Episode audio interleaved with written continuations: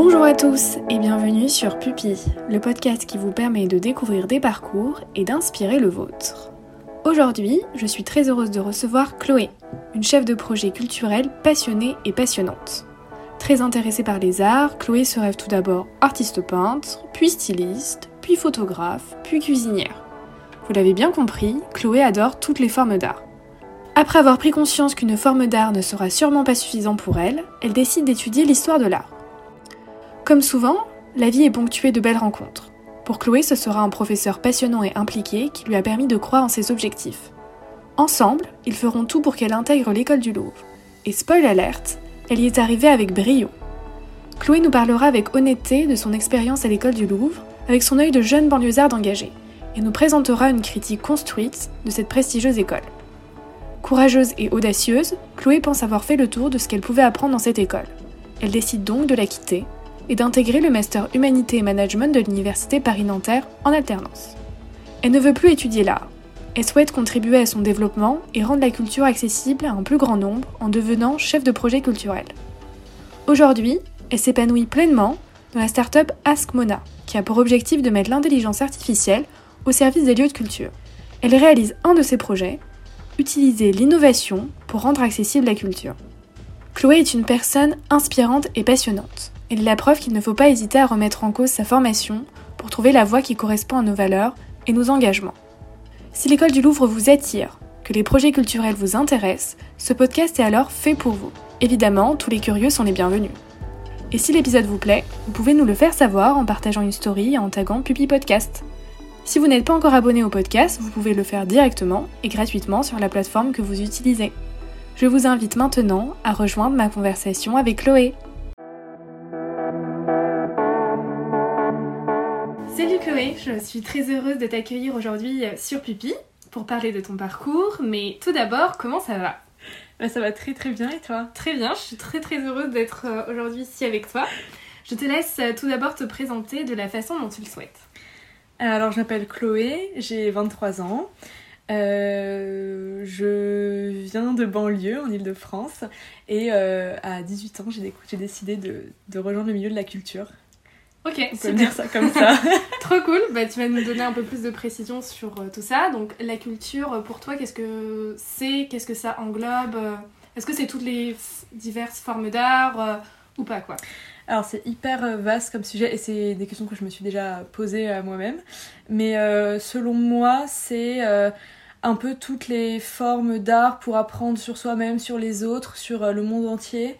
Euh, pour moi, c'est des échanges, des choses comme ça. Donc pour moi, vraiment dans la culture, je mets absolument tout. Euh, la musique, qu'elle soit euh, ancienne, actuelle, contemporaine, que ça du rap, etc.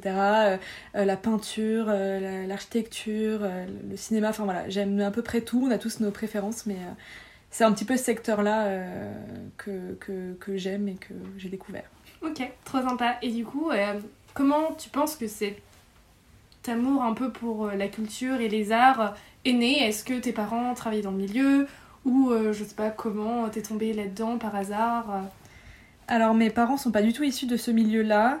Euh, je me rappelle que mon père nous avait emmené une fois, une fois ou deux au Louvre, mais à l'époque, je, je sais pas, j'avais pas envie, j'étais petite et j'avais pas forcément envie d'être dans les musées, c'était un peu long, c'était sympa, mais voilà. mais par contre, c'est vrai que mon grand-père maternel, lui, était peintre et euh, j'ai depuis toujours vu euh, chez ma mère, enfin chez mes parents, euh, des tableaux de lui, des tableaux des d'enfants qui peignaient de notre famille, des miroirs qu'il avait confectionnés lui-même. Il faisait de la marqueterie, il faisait de la peinture, enfin il faisait plein de, plein, plein de choses géniales. Et donc j'ai toujours euh, eu cet environnement un peu où je savais que mon grand-père, que je n'ai jamais connu, mais que mon grand-père était peintre, artiste et euh, faisait plein de choses super. Et euh, moi, petite, je sais pas, j'ai toujours aimé dessiner, écrire et tout, mais je m'étais toujours dit, je serais, au début, je me disais toujours j'étais artiste peintre. Là, pourquoi pas Mais quand j'étais petite, je disais, je devais devenir artiste peintre. Je sais pas si mes parents s'en souviennent, mais je me rappelle très bien. et je me suis rendu compte petit à petit que je n'avais absolument aucun talent. J'allais euh, dans les cours euh, d'art plastique, etc. Mais je n'avais aucun talent. Et bon, j'aimais bien créer euh, pour me défouler, etc. Des fois aussi pour créer, partager des trucs. Mais j'étais pas trop... pas trop douée au, niveau pictural, on va dire. Et puis après, je me suis rendu compte que j'aimais quand même bien la photo, que j'aimais bien l'architecture, et puis j'aimais bien aussi la, enfin, j'allais dire la nourriture, mais parce que certaines personnes. Oui, voilà, pardon, oui, c'est pour ça que je pense à ça, mais euh, j'aimais bien cuisiner en fait. Et après, petit à petit, euh, je me suis rendu compte que peut-être euh, je n'aimais pas. Euh, je suis pas faite pour être peintre, je suis pas faite pour être. Au- autrice, euh, si on peut dire autrice, Euh, si je voilà euh, travailler dans le dans le cinéma, je suis peut-être pas faite pour être une artiste, mais pour étudier les artistes. Ah, super intéressant. Oui. Vraiment. Et donc, du coup, en fait, euh, un peu ton amour pour les arts est, est passé par la peinture et toutes les autres formes. Ouais. Et euh, du coup, tu t'es dit euh, que finalement, c'était pas Oui, parce que j'ai pas du tout répondu à la question Ouais, en fait. mais- non, non, non. Euh, en fait, je. Bah, c'est quand j'étais en. En fait, je me suis, je m'en suis vraiment rendu compte. J'ai toujours aimé ça, mais je m'en suis vraiment rendu compte quand j'étais en seconde. Et je. À l'origine, je voulais aussi travailler dans la mode. Un des autres choses que je- une des autres choses que je voulais faire parce que j'ai toujours aimé les vêtements, m'habiller. J'ai toujours aimé ça c'est une de mes grandes passions encore aujourd'hui. Et donc, je voulais être un petit peu styliste ou des choses comme ça, créatrice dans- de mode. Et je m'étais renseignée. J'avais eu la chance de rencontrer un couturier qui s'appelait Jérémy Bueno d'ailleurs qui venait de ma ville, Noisy-le-Grand, et que j'avais rencontré à une exposition, enfin bref, voilà, qui m'avait expliqué que euh, au lycée où, euh, j'allais euh, rentrer, il y avait une, une option qui s'appelait euh, patrimoine. Et euh, donc je m'étais dit, bon bah il faut que je fasse ça euh, pour devenir euh, styliste, et en fait euh, j'ai découvert cette option-là. C'est patrimoine, mais c'est patrimoine histoire de l'art en gros. Et j'ai découvert là, et premier cours, et je me suis dit, mais c'est ça qu'il faut que je fasse. Et à ce moment-là, j'ai ressenti une émotion, enfin c'est trop bizarre, mais je me suis dit, euh, bah, ce que j'aime, ce que, ce que je ressens, c'est une émotion normale face à cet, cet art. Je me rappelle avoir vu la photo du Parthénon que j'avais déjà vu en vrai, mais qui m'est, il m'est expliqué la photo du Parthénon, donc un temple, euh, enfin un bâtiment grec ancien.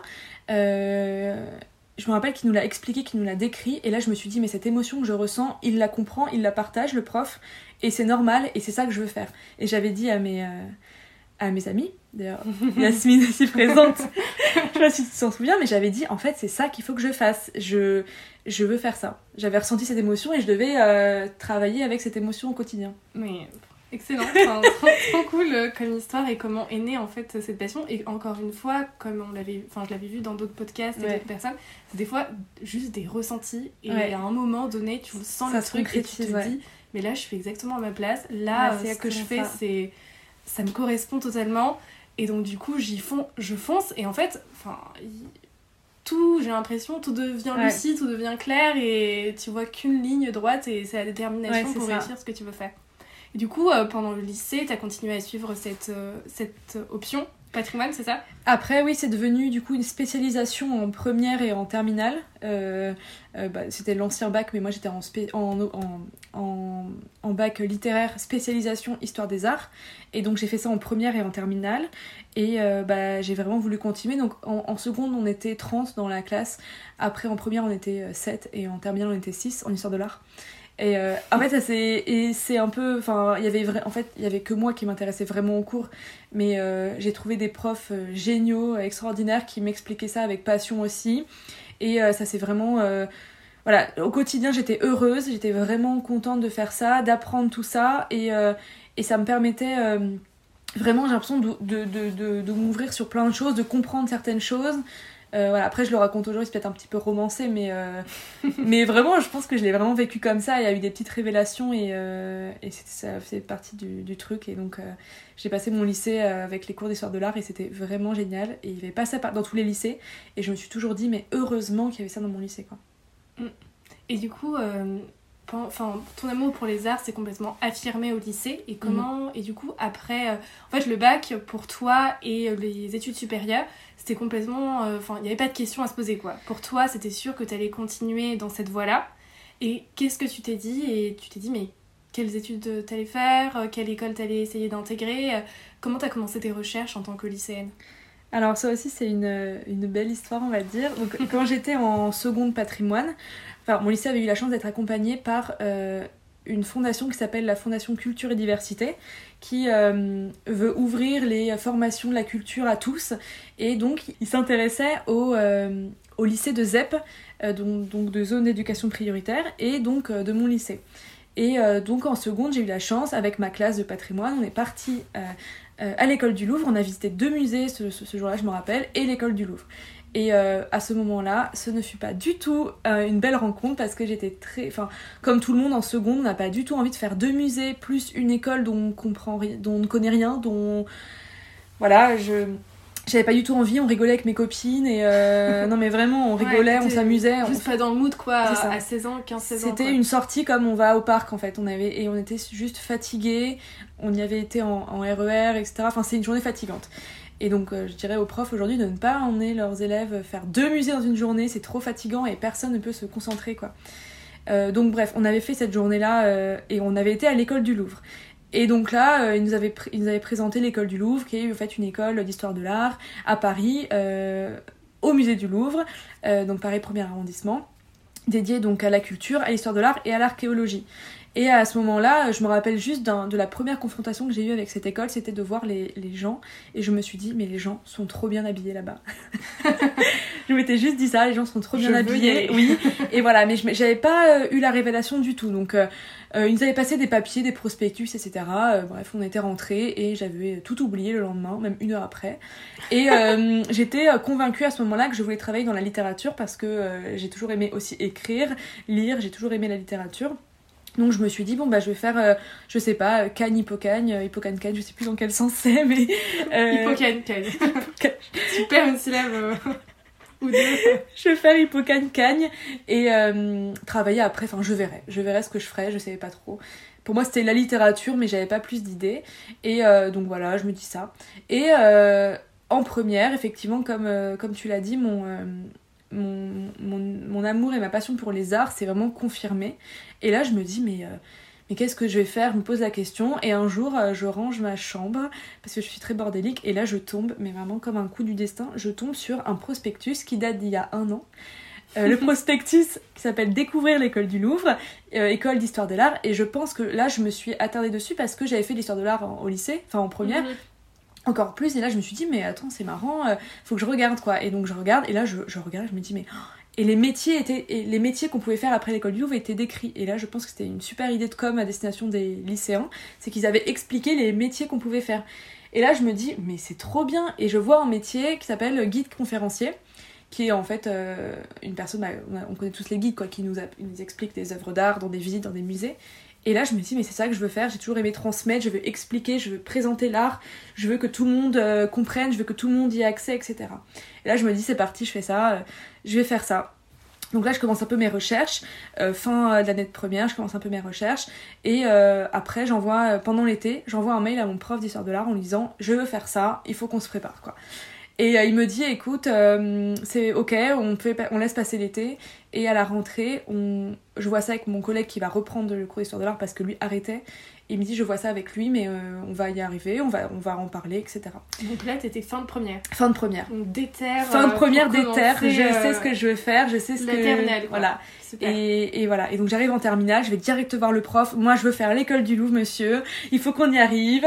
Euh, ça va le faire. J'étais un peu enjouée peut-être, mais j'étais hyper stressée et pas du tout confiante. Donc en fait, c'était plus lui qui était en mode Allez, on va y arriver Mais du coup, quand t'as fait tes recherches, tu t'es- t'es rendu compte des modalités euh, d'inscription C'était, ça se passait comment Bah, Parce que c'est pas mm. juste tu t'inscris finalement en fait. En fait, déjà, je connaissais pas du tout l'école du Louvre avant, hormis le fait que j'avais été la visiter, mais je me rappelais même pas. Euh, je j'avais pas je sais pas si j'avais cherché des choses sur l'art sur la culture dans, sur Google mais j'étais pas du tout tombée sur l'école du Louvre pas facile du tout euh, d'avoir des infos donc j'avais ce prospectus et je m'étais j'avais regardé effectivement le site et j'avais vu que c'était un concours qui avait lieu en mars euh, qui avait lieu en mars donc je m'étais dit bon bah je peux me- je peux me préparer ça va être difficile je le sais mais je vais, je vais me préparer et j'avais vu qu'il y avait euh, cette fondation, la Fondation Culture et Diversité, et je me rappelais du nom, je me dis, mais c'est grâce à elle qu'on avait, on Mhm. avait été euh, voir l'école, qui faisait un stage d'une semaine euh, sur dossier pour préparer le concours de l'école du Louvre. Ah top Donc en fait, j'arrive avec mon dossier voir mon prof en disant, bon bah voilà, j'ai vu que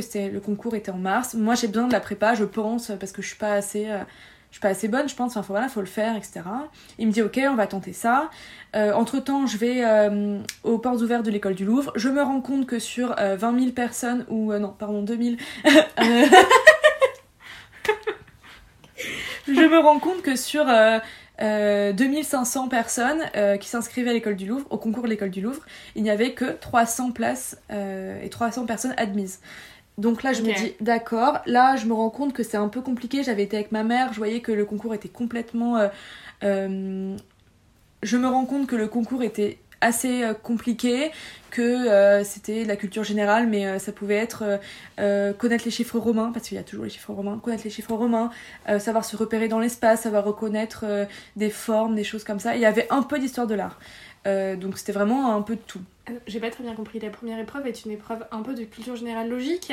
Enfin, C'est la lo- ouais en fait il y a, y a en gros il y a euh, dans le concours il y a trois épreuves je crois il y a la- ouais un peu la culture générale logique après il y a une épreuve de reconnaissance euh, d'image donc on doit un petit peu décrire Ouais. ce qu'on voit sur l'image et à- voir euh, montrer notre capacité d'analyse et une dissertation D'accord, ok. et euh, donc je me dis bon euh, bah je peux faire mais bon ça va être dur mais je vais y arriver ça va le faire je voilà. Donc je continue à en parler à mes profs et je me dis bon bah euh, à mon prof d'histoire de l'art et je me dis bon ça va le faire on va y arriver. Il me prépare il m'aide il me donne des lectures aussi il m'explique certaines choses. On continue de travailler sur le bac.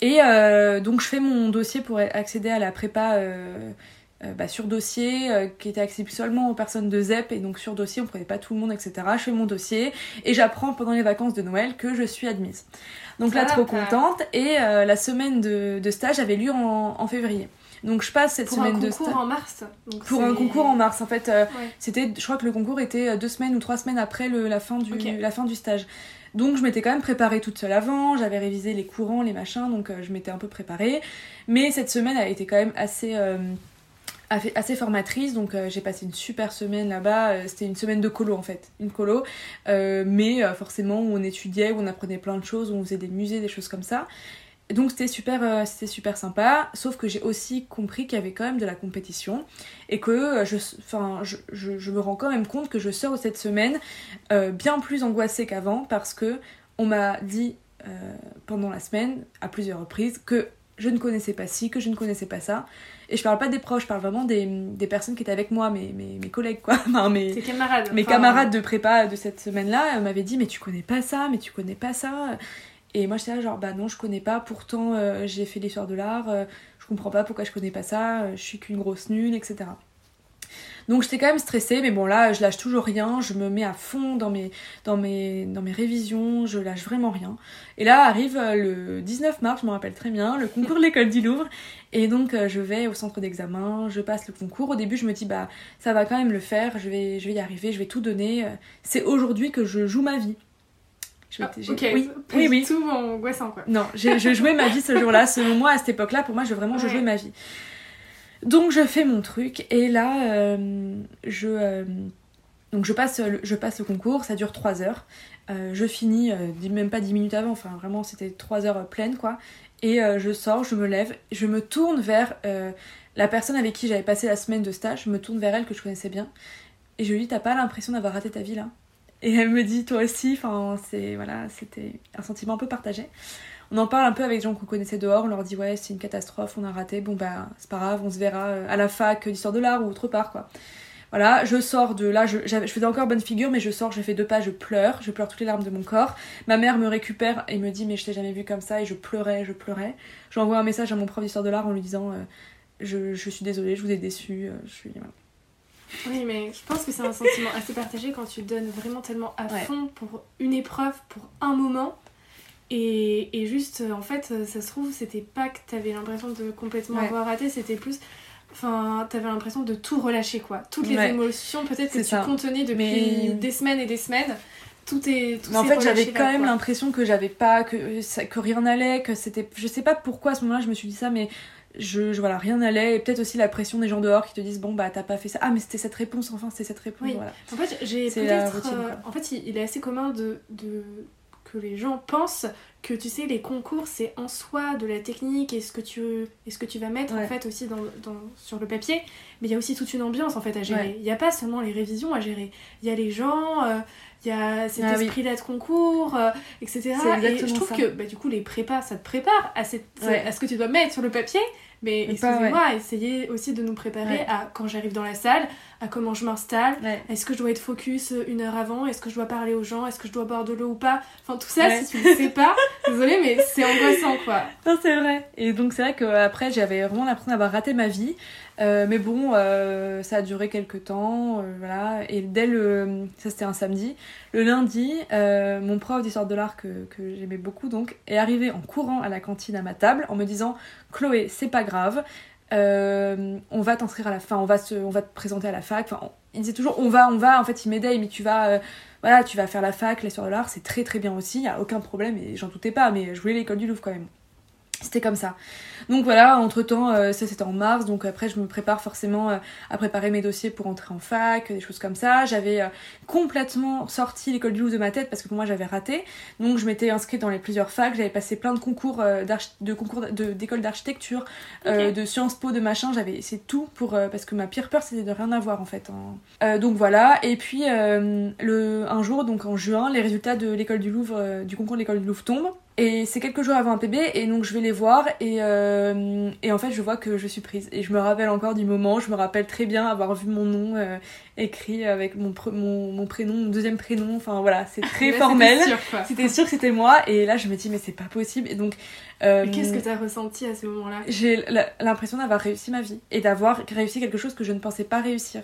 Ouais. D'avoir réussi, d'avoir euh, d'avoir monté l'Everest, enfin grimpé l'Everest, Ouais, d'avoir vraiment euh, atteint l'objectif, Oui. mais vraiment haut en fait, Ah, que mais- tu te plaçais, parce que pour Oui. toi c'était quelque chose de presque inatteignable C'est ça. mais d'avoir l'école ouais. du Louvre. Mais c'était trop. Enfin, je le sais maintenant. Petit spoiler, c'était beaucoup trop. Je, c'était trop. Donc, euh, Et c'est peut-être aussi parce que, euh, comme tu disais tout à l'heure au lycée, euh, au lycée t'étais la seule à être intéressée Ah oui. par euh, ce concours-là. Euh, t'étais euh, la seule aussi peut-être à être vraiment très intéressée Ouais. par les cours. Euh, le enfin peut-être que les professeurs se comportaient aussi comme si tu étais la seule Mm. à, à l'unique, tu vois, ouais. à vouloir passer ce concours-là comme si c'était vraiment inaccessible.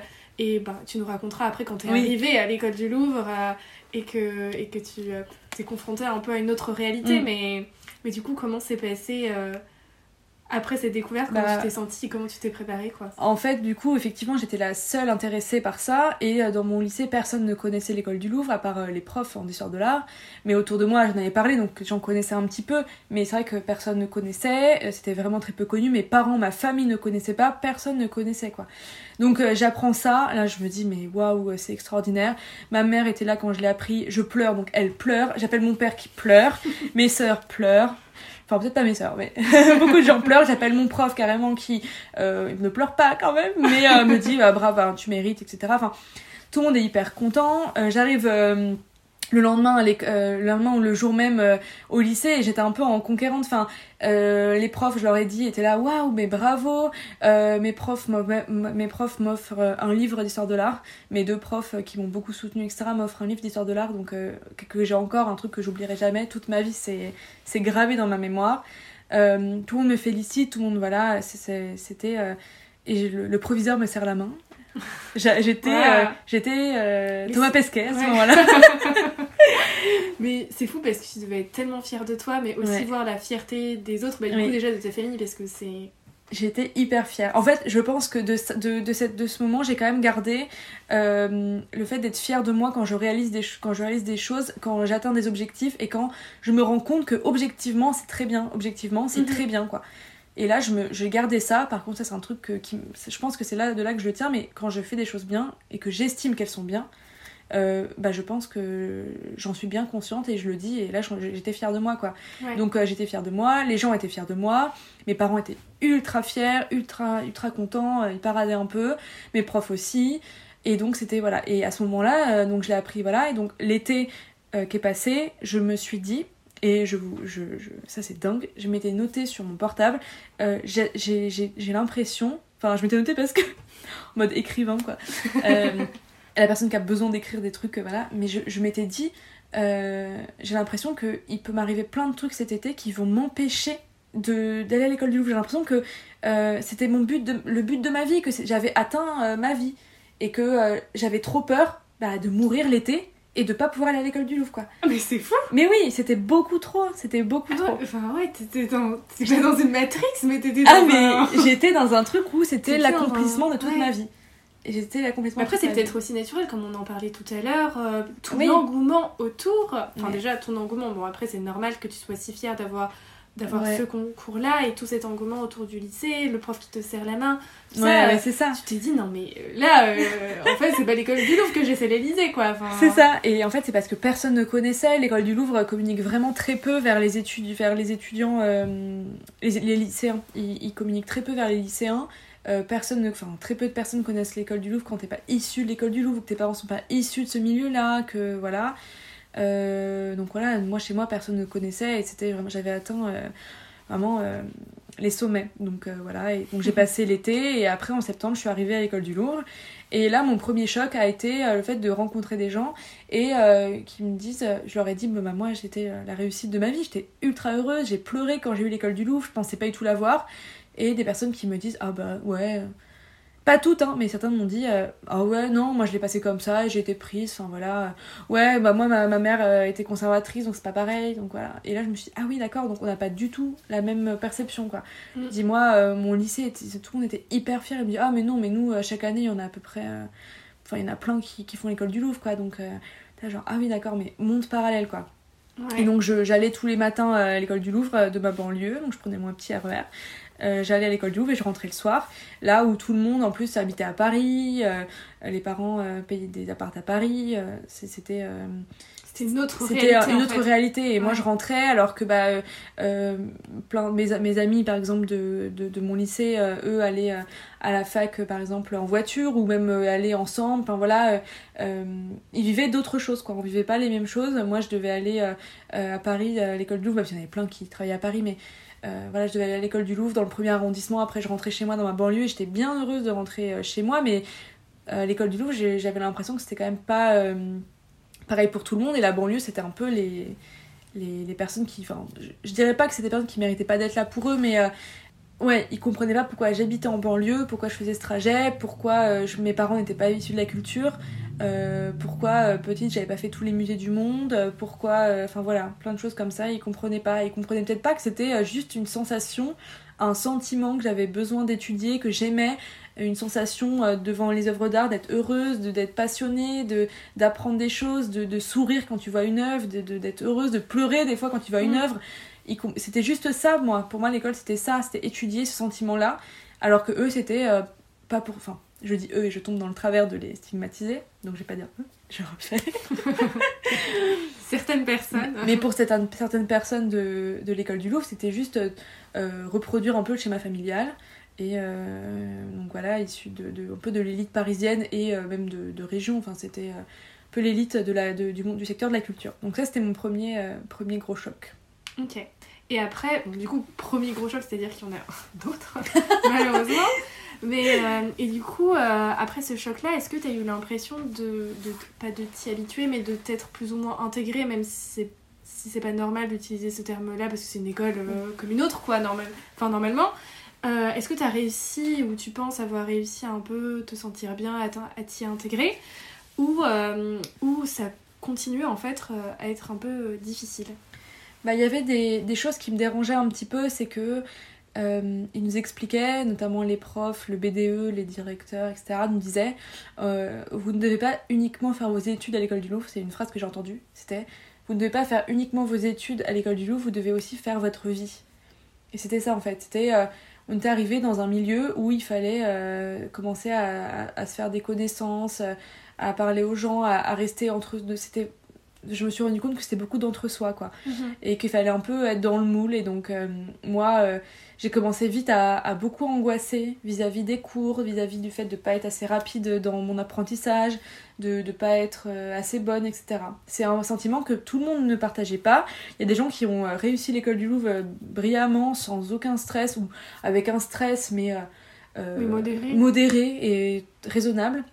Il y a des gens qui n'ont pas réussi l'école du Louvre pas- pour plein de raisons et il y a des gens qui, comme moi, ont réussi, mais euh, avec une- un stress et une, une angoisse un peu euh, persistante pendant, euh, pendant trois ans.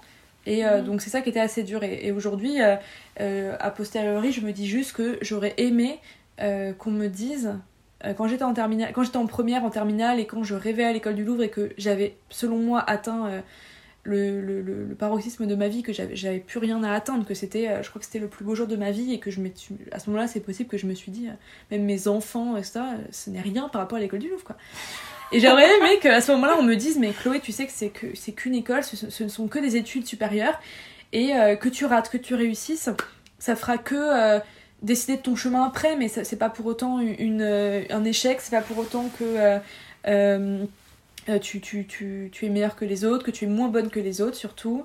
Et c'est pas là que ta vie te... Tu ne joues pas ta vie en fait. On aurait... J'aurais aimé que quelqu'un me dise ça, mais j'étais tellement à fond dans le truc et, autour de moi personne ne connaissait donc personne n'a pu me dire. Et mhm. donc aujourd'hui je joue un peu ce, oui, oui, ce rôle-là. Mais c'est vrai que ça peut être des réalités complètement différentes. Si par exemple, je sais pas, comme tu disais, il y a certains de tes camarades qui ont des parents qui ont fait l'école du Louvre, donc ils ont ce recul-là. Ils ont l'expérience de leurs parents. Pour eux, euh, se trouve, leurs parents leur ont dit euh, l'école du Louvre c'est une école, après tu fais ci, après tu fais ça. Alors que toi, c'était c'était ton univers, c'était tout ton univers. C'est ça. C'était toute ta réalité. Et, je représentais ça, voilà. Et je représentais un peu l'école du Louvre euh, auprès de ma famille, auprès euh, de euh, mon, mon, ancien lycée, auprès de mes profs, auprès de mes amis, auprès de ma banlieue, quoi. c'était ça, en fait, pour eux. C'était C'était beaucoup, en fait. Alors que pour des personnes, c'était une simple poursuite d'études après le lycée. C'est ça. Et moi, j'avais vraiment l'impression que c'était c'était devenu moi. Donc, c'était compliqué. Et, Mais sinon, après, au niveau au niveau des cours que, que tu as, que as pu étudier, est-ce que ça a un peu euh, nourri euh, ton amour pour, pour les arts euh, et ça t'a un peu. Enfin, ça a dû sûrement te conforter sur ce que tu voulais faire parce qu'il n'y avait plus aucun doute. Mais comment t'as perçu au moins la qualité de mm. l'enseignement? Bah, c'est vrai que du coup, il n'y avait plus aucun doute, et même au quotidien, malgré l'angoisse et malgré le stress et malgré les aspects négatifs, au quotidien, c'était quand même du plaisir parce que j'étudiais des choses extraordinaires.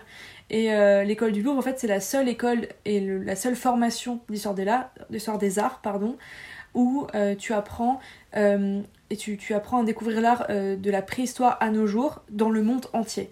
Dans le monde entier, vraiment. Donc, en première année, on étudie les arts de l'Inde, les arts de la Chine, les arts du Japon. en deuxième année, on étudie en, deuxième année, en troisième année, on étudie euh, les arts de l'Afrique, les arts de l'Océanie. Euh, enfin, on étudie, euh, on étudie aussi les arts européens. on étudie tout, tout, tout. Et, et c'était extraordinaire. Il y a aussi 32 spécialités.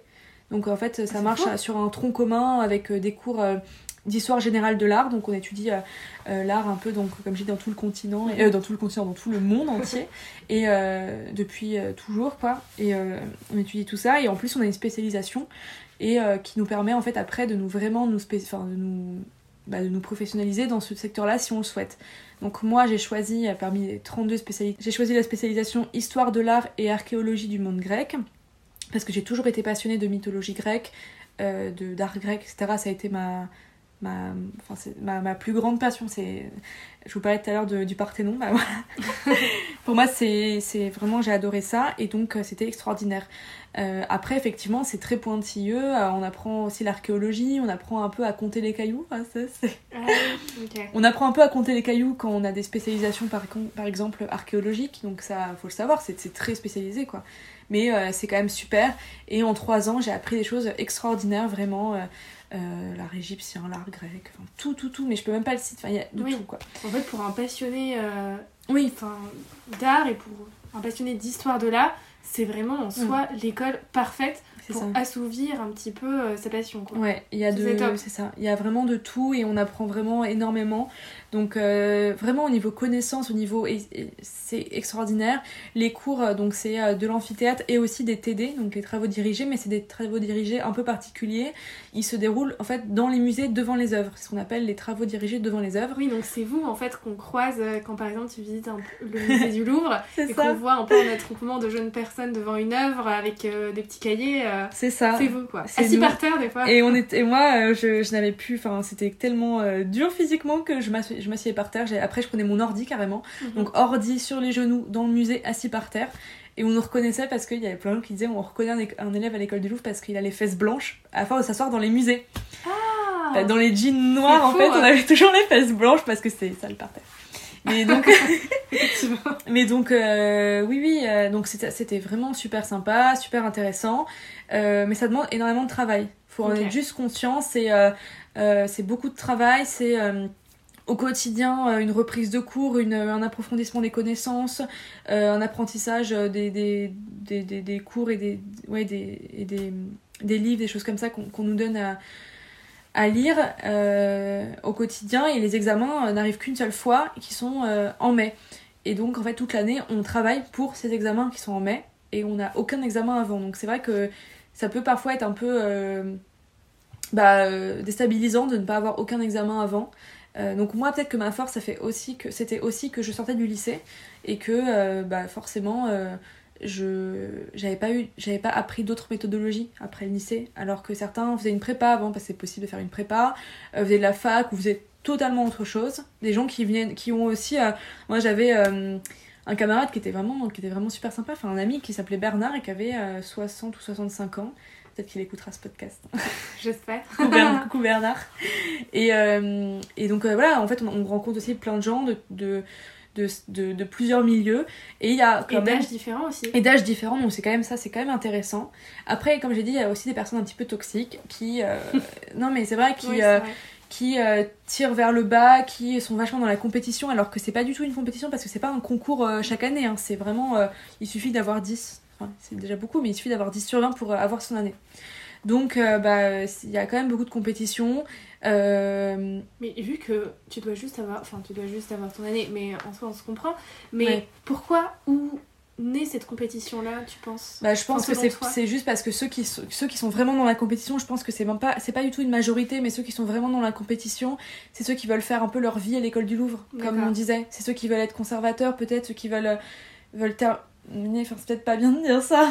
Mais parce que, in fine, en fait, chaque année, as quand même... enfin, tu dois avoir ton année, donc avoir 10, mais après, en M1 ou en M2 ou plus tard, mm. il y a quand même, in fine, une sélection. C'est ça que tu Enfin, c'est ça?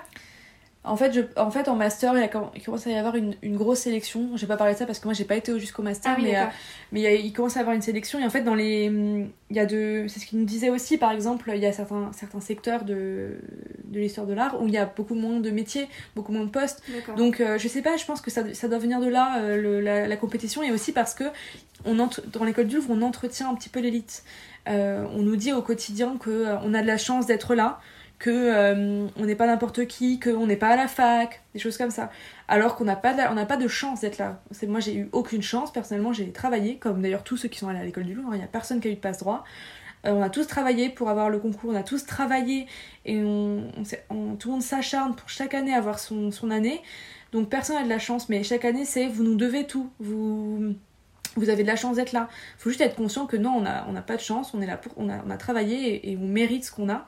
Donc chaque année c'est ça et il y a aussi un peu de la décrédibilisation de, de, ceux qui vont au rattrapage. Moi il y a plusieurs personnes et même moi, des fois, j'y ai pensé, je me dis, mais en fait, pour le rattrapage, c'est l'enfer, c'est pour les nuls, etc. Alors que pas du tout. Mhm. J'ai jamais été, parce que euh, je me mettais une telle pression que je j'en dormais plus, quoi. Donc, euh, mais c'est pas grave, en fait. Et je me, je me dis aujourd'hui, mais les rattrapages, c'est juste une deuxième chance qu'on a pour réussir. Enfin, c'est parfait, c'est idéal. et des fois, il y en a qui faisaient comme ça, qui faisaient, bah, je vais réussir la moitié de l'année euh, pour le, la première session et la deuxième l'année et la deuxième moitié pour la deuxième. Et en fait, c'est bah, stratégique et c'est c'est très bien joué quoi. Mais aussi, euh, surtout que des fois, tu peux juste ne pas être bien euh, lors d'une épreuve. Hein. Exactement, parce que si t'es malade, hein. bah oui. Donc, euh, et moi, j'avais jamais été à la fac, j'avais jamais été en prépa, donc j'avais pas du tout de, de, de, de, comparaison par rapport à, au rattrapage ailleurs. Donc pour moi, c'était vraiment juste, bah, tu réussis, sinon t'es en manque rien. Et donc il y avait vraiment ce truc là où les gens te jugeaient parce que t'étais au rattrapage. Voilà, donc je pense qu'en en fait, ils cultivent un petit peu l'élite pour en faire une école de prestige. Et mhm. c'est aussi pour ça que euh, très peu de monde euh, de, de, de, mon milieu, de, chez moi, etc., connaissait l'école du Louvre. C'est parce qu'on communique très peu vers l'extérieur et j'ai un peu l'impression qu'on, qu'ils veulent euh, faire de l'entre-soi. Donc c'est aussi pour ça que c'est intéressant pour moi de faire ce podcast avec toi parce que je veux, même si ce que je dis ça peut paraître violent, et en fait je veux juste être honnête en disant que comme partout, il y a des aspects très positifs et des aspects négatifs. Et donc les aspects négatifs, c'est la pression qu'on peut nous mettre sur, euh, sur le dos, mais moi je suis là pour expliquer que l'école du Louvre c'est accessible à tout le monde, c'est pas une question de euh, secteur, c'est pas une question de milieu, et c'est pas une question d'âge, pas du tout, euh, c'est pas une question de formation ni rien. en soi t'as raison parce que c'est sûr qu'il y a une pression, il y a quand même, enfin c'est un milieu particulier comme tu le disais tout mm. à l'heure, mais en fait c'est accessible à tous si tu es informé. C'est ça. Par rapport à ce qui s'y passe et à la façon de, enfin, la façon dont fonctionne l'école, il faut juste être informé pour pouvoir s'y préparer et être mentalement plus ou moins prêt pour le jour J. effectivement, c'est euh, euh, il faut juste que, voilà, qu'on ait connaissance de, de cette formation, euh, de ce que ça implique, et de voilà, c'est accessible à tous. Et, et, en plus, toutes les formations supérieures sont compliquées. Enfin, toutes les personnes qui vont parler dans ce podcast, je pense, vont dire bah oui, c'était dur, c'est compliqué, mais c'est comme toutes les études, c'est un peu normal. Mais c'est accessible, il faut juste le connaître, le savoir. Et moi, je n'étais pas informée, je n'étais pas bien informée j'ai été informée euh, euh, et j'ai trouvé un peu ma voie comme ça. Et donc, comme je, je me suis dit, mais c'est extraordinaire, c'est là, c'est toute ma vie. Et en fait, c'est là, j'ai un peu déchanté parce que euh, bah, j'ai eu un choc, quoi. C'est normal. Mm. Mais si on m'avait dit, c'est dur, mais tu vas y arriver, ne te mets pas la pression, bah, ça serait très bien passé, quoi. Mm. Mais ça, voilà, en, en, en conclusion, c'est quand même une, une, superbe école où on apprend plein de choses, où j'ai quand même rencontré des personnes extraordinaires malgré euh, euh, celles aussi euh, un petit peu toxiques que j'ai rencontrées. Et, et j'en garde aussi de très bons souvenirs. Top. Du coup, comme tu es en train de dire. Enfin, tu nous as dit tout à l'heure que tu n'avais pas fait ton M1 et ton M2. Oui. Est-ce que tu as décidé, après, du coup, ta licence à l'école du Louvre, d'arrêter ou d'essayer de voir autre chose? Et comment, en fait, est, est née cette volonté-là de, de, voir autre chose Alors, euh, moi, en troisième année de l'école du Louvre, euh, donc juste avant le master, je me posais des, questions, je me disais mais qu'est-ce que je vais faire? Je savais qu'à l'école du Louvre, il y avait des doubles masters, euh, donc notamment un avec Sciences Po ou un avec l'ESSEC. Euh, à savoir que j'étais aussi contre, enfin pas contre, mais j'étais un peu opposée à l'idée de faire une école privée parce que euh, bah, ça c'est un, avis personnel, mais pour moi euh, l'éducation et, les études c'est enfin, pas censé être payant, en tout cas euh, pas plus qu'une fac et de voilà. parce que à savoir que l'école du Louvre est, publique, hein. c'est une école tout à fait publique, donc moi j'étais boursière donc j'ai payé 0 euros pendant les 3 ans donc c'était génial, mais, mais c'était public donc c'est le même prix qu'une fac. Donc j'étais un peu contre ça. Donc je me renseignais aussi sur les masters euh, publics, etc. Et, euh, et en fait, euh, cette, cette, cette, volonté de changer aussi, elle est venue parce que j'ai intégré une, association qui est une junior entreprise. Donc c'est une association à but euh, bah c'est un but non lucratif, mais je veux dire, c'est le but est, est, professionnalisant. En fait, le but c'est vraiment de, de créer une petite entreprise dans une école. Et normalement, c'est dans les écoles de commerce, d'ingénieurs, des choses comme ça, où euh, ça commence à aller dans les grandes facs, à la Sorbonne, à Dauphine, etc. Mais euh, là, c'était la, c'est la première école du Louvre de, du secteur culturel. Donc elle s'appelle École du Louvre Junior Conseil. et donc je l'ai intégrée en tant que chef de projet et là j'ai commencé en fait à gérer des projets de A à Z, euh, de recruter des intervenants, de faire des choses comme ça de créer des, des, des, budgets, enfin de, de, de, de, voilà, de budgéter, de prospecter, de, faire plein de choses, de gérer des projets, de faire des réunions et tout. Autre chose que. Voilà. Et je suis tombée. l'art. Et je suis tombée euh, là-dessus euh, par pur hasard parce que une copine euh, voulait faire, en faire partie, elle m'a dit mais renseigne-toi. Et je me suis dit ah ouais, j'aimerais bien faire autre chose. Et en fait, j'ai lu la phrase gérer des, des, des, projets de A à Z, professionnalisants, et j'ai ressenti encore une fois un peu l'envie. Je me suis dit, mais oh, j'ai trop envie de faire ça, ça m'intéresse trop. Enfin, et euh, donc j'ai postulé et, euh, et j'ai été prise. Et c'était vachement professionnalisant, un CV euh, bien habillé, il notait tout, hyper bien. C'était fait par des étudiants aussi, donc mais c'était super professionnalisant. Donc j'ai été prise et là j'ai fait des trucs super cool. Et en fait c'était de gérer des projets, mais toujours à vocation culturelle.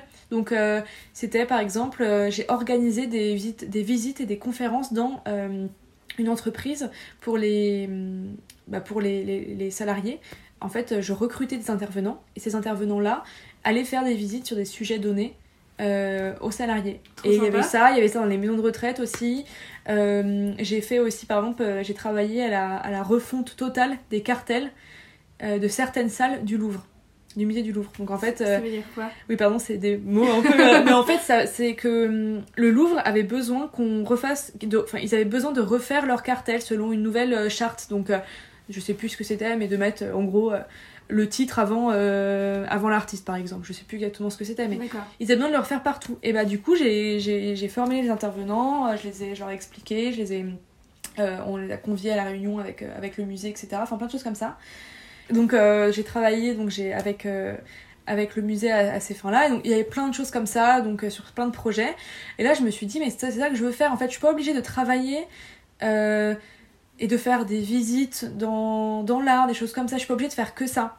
Je suis peut-être faire gérer des projets dans le milieu de la culture, donc dans les musées, dans les choses comme ça, qui, qui, qui m'épanouiront, enfin, où je pourrais m'épanouir. Mhm. Et en fait, ces, ces projets-là, dans ma tête, ils avaient toujours à vocation aussi de, de démocratiser ce monde-là. Je voulais vraiment ouvrir les portes du milieu de la culture. Pourquoi? Parce que bah moi c'est très difficile de me frayer un chemin au final et je voulais vraiment mon but et c'est encore le cas aujourd'hui que euh, tout le monde et que euh, les gens de banlieue, les gens de province, les gens euh, même du monde entier, que tout le monde ait un petit peu accès à la culture. Moi je suis touchée par la banlieue parce que bah nous on vient de la banlieue et que en fait ça fait peut-être un peu euh, drama euh, de dire ça, mais c'est vrai en fait que y a, nous on connaissait pas et euh, on, allait par-ci par-là à des musées, mais c'était pas pareil que ceux de Paris quoi. Je, je, le reconnais et je pense vraiment qu'on n'a pas le même accès. Si je peux revenir sur ce que tu viens de dire, c'est vrai que moi en fait j'ai l'impression qu'il y a beaucoup de gens qui trouvent leur voie par hasard. Mm.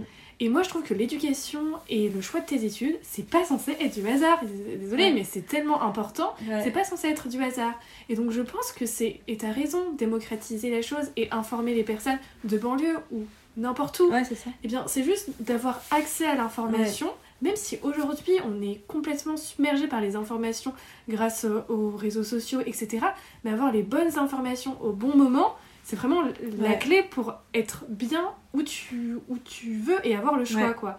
Et moi, je trouve que c'est vrai que, bah, on n'a pas assez d'informations et du coup on subit des fois un peu euh, des voix. c'est ça. Alors que si j'avais eu l'information, j'aurais pu avoir le choix plus facilement. C'est ça et, même euh, donc au niveau euh, effectivement de la de, de la voix, enfin même au niveau des études et de, de, de, la future profession, mais même au niveau des activités, de la volonté de voilà en fait je, je pense que euh, tout le monde n'a pas accès à, toutes les informations, effectivement, que tout le monde ne peut pas faire vraiment ce qu'il veut, tout le monde n'a pas la connaissance de tout ce qu'il peut faire. Et de, personne n'a jamais dit à, à, tout. Enfin, voilà, certaines personnes, on leur a jamais dit, bah, toi, tu peux. Tu peux, faire, tu peux faire ce que tu veux, quoi. Tu peux vraiment faire ce que tu veux, mais tu passes. Ils croient qu'ils peuvent faire ce que. On, on croyait qu'on pouvait faire ce qu'on voulait, mais non, parce qu'on ne connaissait pas tout ça. Mm. On ne connaissait pas tous ces secteurs-là. Donc, moi, c'est vraiment devenu euh, ce que je voulais faire.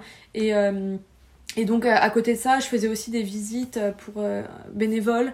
Pour euh, grâce à l'école du Louvre, en fait, on pouvait faire des visites bénévoles pour plein de gens. Donc c'est moi qui présentais les œuvres et donc des fois dans la rue, enfin dans, dans, la rue, dans les, dans les jardins, etc. Je présentais des œuvres et c'était les meilleurs moments de ma vie.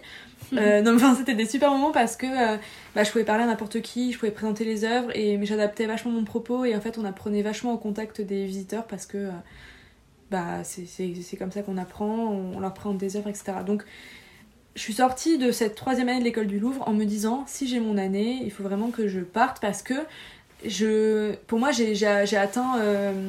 T'avais fait le tour en fait voilà, de ce que l'école pouvait t'apporter à ce moment-là. J'avais j'avais fait le tour donc moi je voulais travailler euh, dans la gestion de projets culturels euh, à vocation euh, de démocratisation culturelle, en fait, de la démocratisation et euh, notamment dans le secteur de la médiation culturelle, donc le fait de, de, de, présenter l'œuvre, de, des projets comme ça, de, de, remettre un petit peu le visiteur aussi au centre, euh, au centre de l'art. C'est un petit peu ça. Top. Et comment, euh, enfin du coup, tu as essayé de trouver une formation qui correspondait à ça, et quelle a été la formation que tu as choisie, fine? Et donc là, effectivement, pour le master, c'était un peu compliqué de trouver euh, un master qui, qui, qui s'appelait en gros euh, tu veux euh, gérer des projets culturels. Donc il y en avait certains il y avait des, des masters par exemple Paris 1 gestion de projets culturels quelque chose comme ça. Il y avait des choses comme ça. Il y avait aussi beaucoup de masters privés encore une fois. Et moi j'avais toujours gardé de côté que je ne voulais pas de master privé donc j'ai commencé un peu à regarder partout. J'ai postulé à certains masters voilà. J'ai fait mon petit bonhomme de chemin. Puis j'ai découvert un master qui s'appelle Humanité et Management. Et euh, donc là, dans mon titre, je me dis, mais c'est quoi ce truc? Et donc, c'est à l'université de Paris-Nanterre. Et euh, le, le, le enfin, en gros, le, le, le, but de la formation, le but du master, c'est de euh, recruter des personnes issues de cursus littéraires et de les former aux compétences managériales et entrepreneuriales. Donc en gros, le but c'était vraiment de faire, de, de créer les, de, non, de former les managers de demain, euh, mais un nouveau type de manager en fait. C'était plus le manager, euh, euh, enfin nous nous expliquait ça, tout le monde un peu des fois l'idée du manager un peu méchant, un peu de grande école de commerce qui donc c'est un peu également encore élitiste et non là c'est vraiment des personnes qui ont fait des cursus de, de lettres, d'histoire, euh, d'histoire de l'art aussi, de l'histoire de l'art aussi comme moi, euh, des choses comme ça, et qui après veulent faire autre chose, soit faire autre chose complètement, il y a des gens qui voulaient complètement faire autre chose, qui voulaient arrêter, soit bah compléter. Et moi je voulais vraiment compléter ça. Donc j'avais l'aspect culturel, j'avais le bagage culture, histoire de l'art, et je voulais maintenant le bagage management, comptabilité, finance, marketing, pour être communication. pour être un bon gestionnaire de projet voilà. lié en fait à l'art, tu vois. Exactement, pour gérer des projets euh, dans le milieu de la culture. Et c'est exactement ça. Enfin, par exemple, Valentine, dans un autre podcast, elle, elle fait des études d'informatique et en fait, c'est un peu lié. Euh, enfin, son histoire est un peu liée à la tienne, mais elle, en fait, euh, l'informatique, ça lui plaît, mais pas tant que ça. Et donc, du coup, elle va essayer de faire une formation managériale pour être chef de projet, donc, du coup, garder un petit peu cet aspect technique qu'elle a acquis, mais à l'appliquer et avoir un métier qui lui plaît vraiment, qui est la gestion de projet, quoi. Et donc, toi, c'est exactement ça, mais appliqué à l'art. C'est ça. En fait, je me suis dit qu'il n'y avait pas. Euh, après l'école du haut, je me suis dit, mais c'est quel métier est-ce que je vais faire, etc. Et en fait, je me suis dit peut-être que déjà pour faire ce que tu veux faire, il faut juste prendre plusieurs briques et les associer. Mhm. Euh, moi, euh, j'ai toujours aimé la culture, enfin, le, milieu de la culture parce que à l'école du Louvre, on n'étudie pas toute la culture, on étudie surtout, ben, je veux dire, l'histoire de l'art, enfin euh, l'architecture, euh, la peinture, la photo, euh, la sculpture, des choses comme ça, mais on n'étudie pas par exemple la musique, le cinéma, on n'étudie pas trop. Et moi, j'aime tout, donc c'est vrai que il y avait aussi la connaissance personnelle et ce que j'aimais faire. Donc j'ai toujours aimé cet aspect culturel, mais je voulais aussi bah, peut-être monter mon entreprise, gérer des projets, me sentir, enfin voilà, créer des choses, enfin plein de choses comme ça. Et ça, je pouvais pas l'avoir avec l'école du Louvre. Donc faut pas aussi, selon moi, il faut pas hésiter à remettre en question sa formation dans le sens où il faut se dire bah là j'ai fait le tour comme tu as dit Yasmine j'ai fait le tour j'ai atteint mes limites bon bah maintenant qu'est-ce que je fais? Et donc du coup je me suis dit ça et euh, et j'ai aussi appris donc à ce master qu'on pouvait faire de l'alternance. Et pour moi l'alternance c'était euh, euh, bah, seulement quand on faisait un, de l'apprentissage je sais pas pour par exemple faire des métiers beaucoup plus techniques par exemple être boulanger. pratique, ouais, pratique pardon. Par exemple je savais que bah, je connaissais quelqu'un qui avait fait euh, un apprentissage dans une boulangerie. Et donc pour moi c'était vraiment ces métiers là où je connaissais des coiffeuses qui avaient fait donc l'apprentissage euh, de coiffure des choses comme ça. Et euh, je connaissais aussi dans des, dans, des, grandes entreprises par exemple l'aspect plus commercial etc mais pour mhm. moi je sais pas c'était pas du tout adapté à moi. Je connaissais pas du tout je pensais pas que c'était pour moi.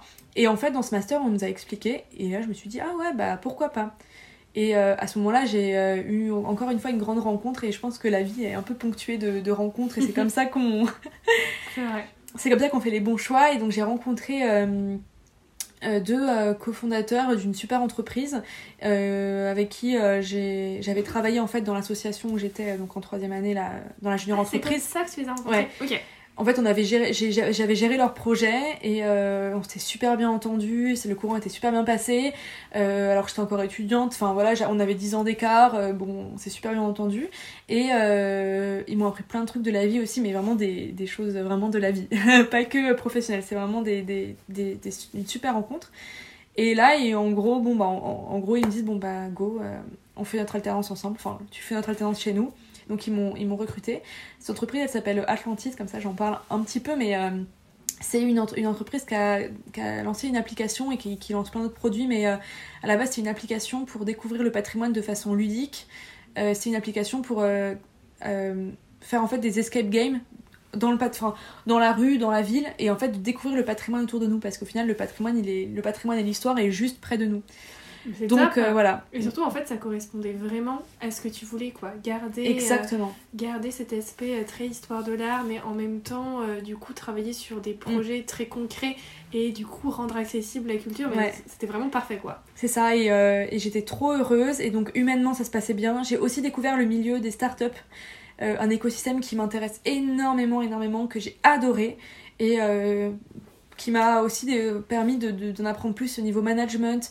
J'ai adoré ce, secteur, j'ai adoré euh, euh, l'écosystème, j'ai adoré les personnes avec qui je travaillais, c'était vraiment super, j'ai appris énormément de choses, j'ai passé euh, une année vraiment super. À côté de ça, je faisais toujours mon master où j'ai rencontré aussi des gens super sympas, beaucoup plus cool et beaucoup plus euh, enfin, on donnait beaucoup de conseils sur euh, notre, vie, notre vie future. On parlait beaucoup plus, par exemple, de choses pratiques, par exemple la rémunération qu'on pouvait avoir, des choses comme ça. Alors que dans le milieu culturel, c'est beaucoup plus euh, compliqué de parler de cet argent-là, c'est plus tabou, etc. Donc, en fait, j'ai vraiment découvert une autre une autre sphère, mais c'était super, super, super intéressant.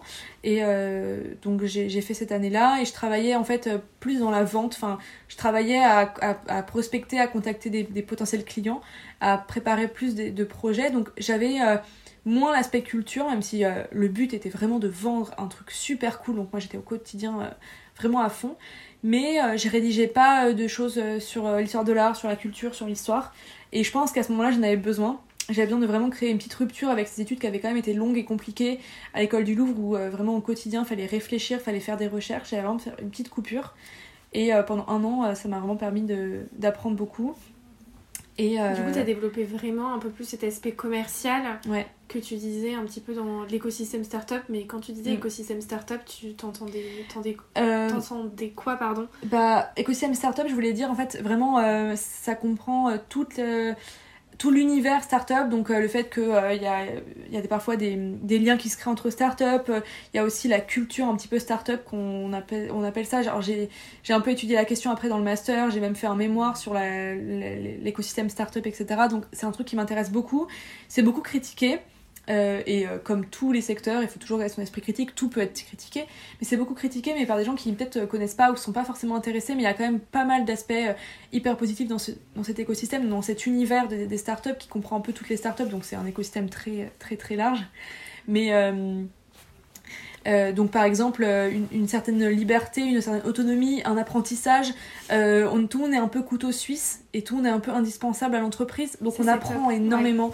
Et surtout, je euh, pense peut-être, enfin moi j'ai pas encore eu cette expérience-là, mais c'est peut-être moins hiérarchisé que ah dans une grosse boîte. Et donc euh, du coup, peut-être que ça passe mieux avec les différentes personnes, il euh, y a moins d'entraves à la discussion, il y a moins peut-être un petit peu de formalité. Et donc du coup, es peut-être, tu te sens peut-être mieux vite en fait. Alors que dans une grosse boîte, un peu moins quoi. Bah, après, moi, j'ai, à, à, à, contrario, j'ai pas fait de grosses entreprises, donc je peux mm. pas comparer non plus, mais je sais que je défends un peu cet écosystème, mais comme je dis, il y a toujours des limites. Il y a des gens qui en abusent énormément, des, dirigeants qui en abusent comme des grands dirigeants de grandes entreprises qui en abusent aussi. Mais euh, c'est vrai que les, les startups, euh, on va dire normales et positives, c'est vrai qu'il y a une hiérarchie qui est complètement différente. Il n'y a pas la hiérarchisation euh, pyramidale avec le big boss en haut et les sous-fifres en bas. Il y a beaucoup de discussions, parce que moi j'en ai compris, il y a beaucoup de discussions, beaucoup d'échanges, beaucoup de, et de, de liberté et d'autonomie et d'apprentissage, et surtout d'apprentissage par les pairs. Il y a beaucoup presque de compagnonnage en fait. Bah moi je suis là, je connais ça, bah vas-y fais-le. Et euh, bah, fais pareil, fais pareil que moi, tu vas apprendre. Et euh, ton métier, c'est peut-être ça à la base, t'as fait des études là, mais tu vas apprendre. Parce que moi, ils m'ont pris en alternance alors que euh, je n'avais jamais, enfin, en M1, donc j'avais jamais fait de vente, de machin, je, je ne connaissais Surtout absolument rien. pour un poste un petit peu de commercial, alors qu'en mm. soi, t'avais une formation d'histoire de l'art. Oui, c'est ça. Mais ils savaient que, du coup, ils m'ont pris pour cette, cet aspect un peu culture que je connaissais. Et donc, bah, je me suis sentie hyper utile et j'ai appris quand même énormément. Euh, donc à la base c'était une alternance de deux ans. Euh, malheureusement il y a eu le Covid en, donc en mars 2020 et moi mon alternance elle était, elle était de septembre à normalement de septembre à... À septembre Enfin à septembre mais dans deux ans. Ouais de septembre 2021 à... De, n'importe quoi. De septembre 2019 à septembre 2021. Mais donc il y a eu le Covid en mars 2020, euh, donc j'étais toujours dans ma première année alternance et c'était une entreprise toute petite donc c'est tout à fait normal. Euh, ils ont dû repenser complètement leur, euh, leur, leurs produits parce que bah, on pouvait plus sortir à cette époque-là, je vous le rappelle. les lieux de culture étaient fermés et pendant un très long moment donc les lieux de culture étaient fermés, tout ça. Bref, il fallait tout repenser et, et du coup bah, ils m'en ont parlé, ils m'ont expliqué que ça allait être compliqué.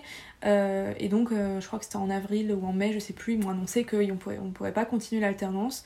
Euh, donc, sur le moment, je l'ai. Enfin, c'était assez dur parce que je, bah, je me suis dit, bon, bah, il faut que maintenant je te retrouve une autre mhm. alternance. Après, je, je l'ai vite pris comme un nouveau défi en me disant, bon, bah, ça va me permettre de faire autre chose, ça va me permettre de me diversifier, de m'ajouter, de, de m'apporter une nouvelle expérience. Donc, bah, là, j'ai commencé la recherche d'alternance intensive d'avril à, à août 2021. Non, d'avril à août 2020. 2020, ouais. D'avril à août 2020, donc j'ai fait ces recherches.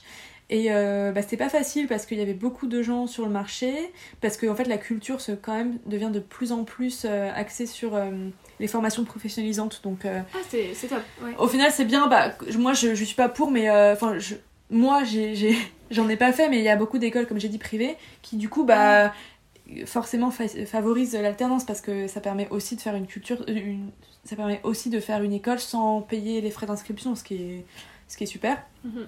Donc il y a beaucoup de personnes en privé, etc., qui font ça.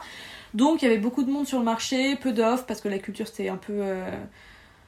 Enfin, c'était un peu le bazar avec le Covid, forcément. le confinement. Ah, bah, pendant le confinement, les, les, lieux de culture là, les lieux culturels ont été, ont été rouverts pendant l'été, je crois, mais après ils, sont, ils ont été refermés rapidement. Et fermé pendant très très longtemps quoi. Donc euh, c'était compliqué. Donc j'ai postulé j'ai postulé j'ai postulé. Beaucoup de refus beaucoup de non-réponses. C'était pas facile. Euh, je me remettais un peu ma vie en question. Je me suis dit mais qu'est-ce que je vais faire? Euh, je vais pas faire une deuxième année. Ben, en fait c'est marrant. Avant je voyais pas je comprenais pas du tout ce qu'était l'alternance. Et après je voyais même pas je me voyais pas faire un M2 sans alternance. Pourquoi? Parce que ça m'a appris vraiment à, travailler et j'apprenais la journée, enfin on va dire j'apprenais la, moitié de la semaine en, à l'école, enfin je veux dire à la fac euh, dans l'aspect très pratique, mais euh, non, dans un aspect très technique, mais j'apprenais aussi énormément dans l'aspect pratique et au quotidien euh, dans l'entreprise. Donc je me suis dit, il faut que je trouve une alternance. voilà. Et tu pouvais plus en fait te passer de cet aspect pratique ah au sein d'une entreprise. donc... Mais c'est vrai que c'est assez courant. Mm. Tu sais, bah, en fait, de commencer une, une, une, formation en alternance mm. et après c'est très compliqué en fait de repasser dans une autre.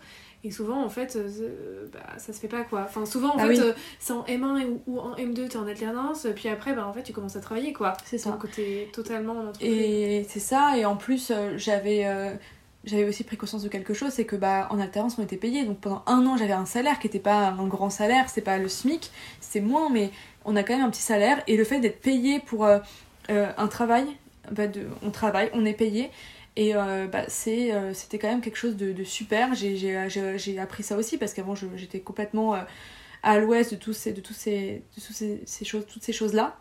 Donc bah, il, le fallait quoi. Je me suis dit en plus je vais, je vais pas forcément réussir à bien, bien trouver quelque chose après. Donc vraiment je me suis dit, et ça je le conseille vraiment, peu importe votre secteur, votre, votre milieu, etc. d'études, n'hésitez pas à vous tourner parfois vers, enfin vous poser la question d'une formation en en alternance, parfois c'est pas fait pour euh, c'est pas fait pour tout le monde. Hein. Moi je sais que j'en parlais avec ma petite sœur qui est pas du tout faite euh, pour l'alternance parce que c'est pas son c'est pas son truc. Elle veut une certaine liberté pour l'instant. Il est trop tôt pour elle, voilà.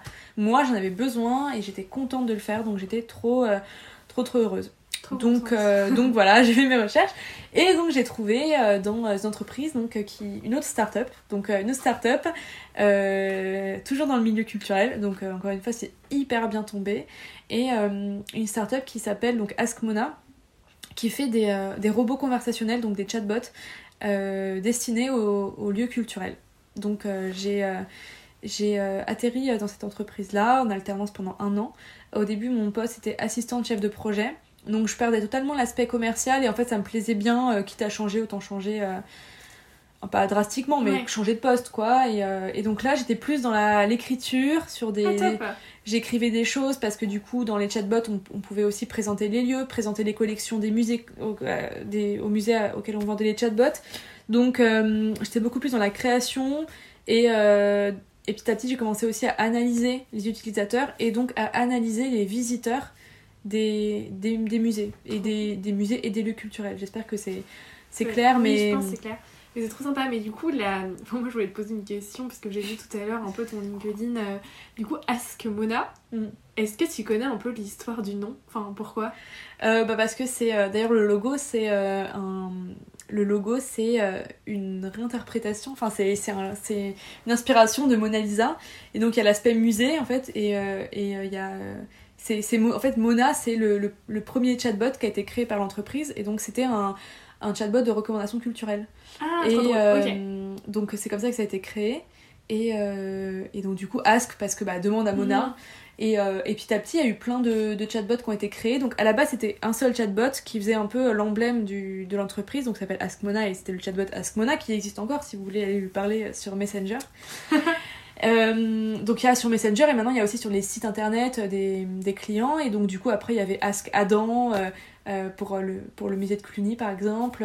Ah, Ask Betty pour le Grand Palais. Donc, voilà. Plein de choses qui ont été faites avant que j'arrive, hein, mais, euh, mais c'est assez, c'est, c'est vraiment sympa. Et en fait, c'est euh, là où mes deux alternances se rejoignent, c'est, c'est toujours des, des, des, des, éléments qui permettent de, de, d'ouvrir un peu plus le monde de la culture. Pourquoi? Parce que ça permet de rendre plus accessibles les contenus.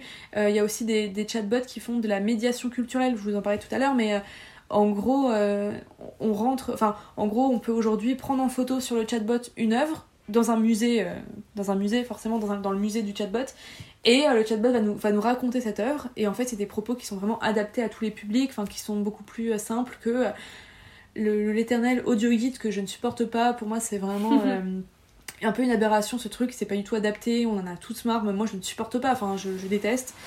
Euh, donc, c'est en fait de proposer des choses beaucoup plus accessibles pour tous et euh, de permettre à tous les visiteurs, qu'ils soient éloignés, habitués, etc., de, de, ces lieux, de d'en apprendre plus au quotidien. Mais trop sympa. Quand j'ai vu du coup tout à l'heure que tu travaillais chez Ask Mona, euh, je me suis dit non mais waouh c'est complètement euh, révolutionnaire euh, d'allier du coup art et intelligence artificielle, c'est complètement fou. du coup j'ai continué à faire un peu mes petites recherches et je suis tombée sur une interview de Valentin Schmitt, qui est le cofondateur du coup. Et du coup il, il, il parlait dans une interview de France Bleu, il disait qu'en fait c'était pas du tout si révolutionnaire que ça et que Asmona n'avait pas révolutionné du coup ce concept là et que ça existait depuis longtemps et que notamment du coup, que j'avais vu que, en fait, il parlait que dans les années 50, mm. il y avait un gars qui s'appelait Ray Kurzweil, qui était un, mhm. pionnier, un pionnier de l'intelligence artificielle, qui, euh, très jeune, en fait, avait mis en place un programme informatique qui permettait, en fait, de comprendre les, enfin, les musiques classiques et, euh, du coup, de les compléter, parce qu'il avait un père qui était compositeur euh, musicien, et qui n'avait pas achevé mm. certaines œuvres et il avait décidé d'utiliser ce programme-là pour les achever. Et je me suis dit mais c'est complètement fou et que et en fait c'est trop bien d'allier les deux pour que ça soit utile en fait euh, à tout quoi.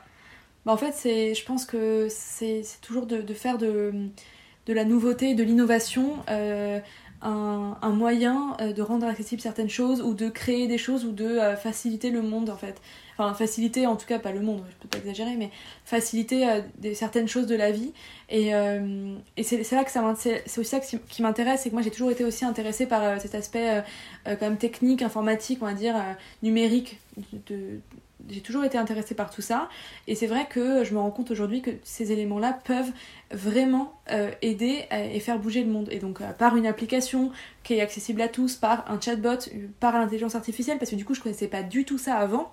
Et euh, j'ai été formée parce que euh, du coup, en fait, au quotidien, on, on, on apprend à l'intelligence artificielle certaines phrases, certains mots, certains comportements de visiteurs pour qu'ils sachent réagir. Donc maintenant, nos, nos intelligences artificielles sont vraiment habituées euh, à répondre à toutes les demandes des utilisateurs et des visiteurs ah, des musées, enfin des musées et des lieux culturels. Et donc moi je connaissais pas du tout ça avant, mais c'est vrai qu'au quotidien je me rends compte que l'innovation permet vraiment d'accomplir de belles choses.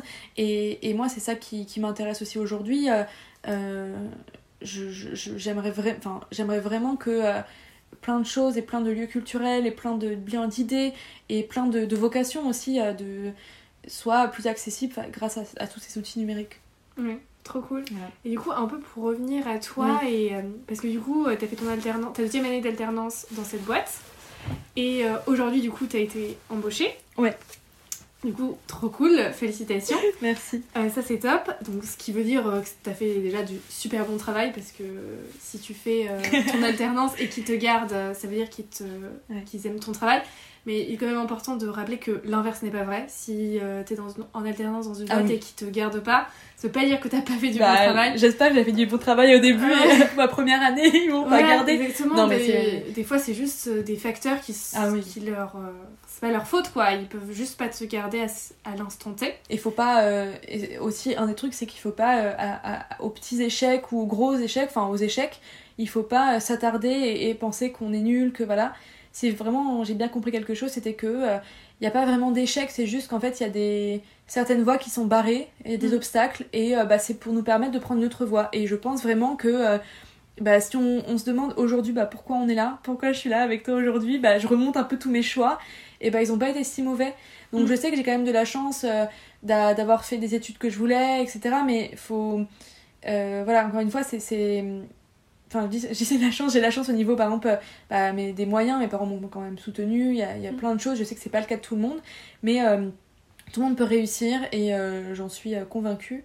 Et c'est vrai qu'il faut, faut vraiment pas se mettre trop la pression sur mes études résument mon choix mhm. de vie. On peut aussi enfin se, se, remettre en question plus tard et se dire bon bah finalement j'aurais peut-être dû faire ça. Et pas et juste prendre une autre voie après. Enfin comme mon master en fait il y a plein de gens qui sont un peu repartis de zéro quoi. Et pas aussi s'arrêter pas au premier obstacle mais à un obstacle qu'on pense insurmontable parce qu'on se dit punaise en fait moi toute ma vie c'était ça. C'est ça et en fait euh, mince euh, finalement ça va pas être ça mais euh, comment je fais quoi.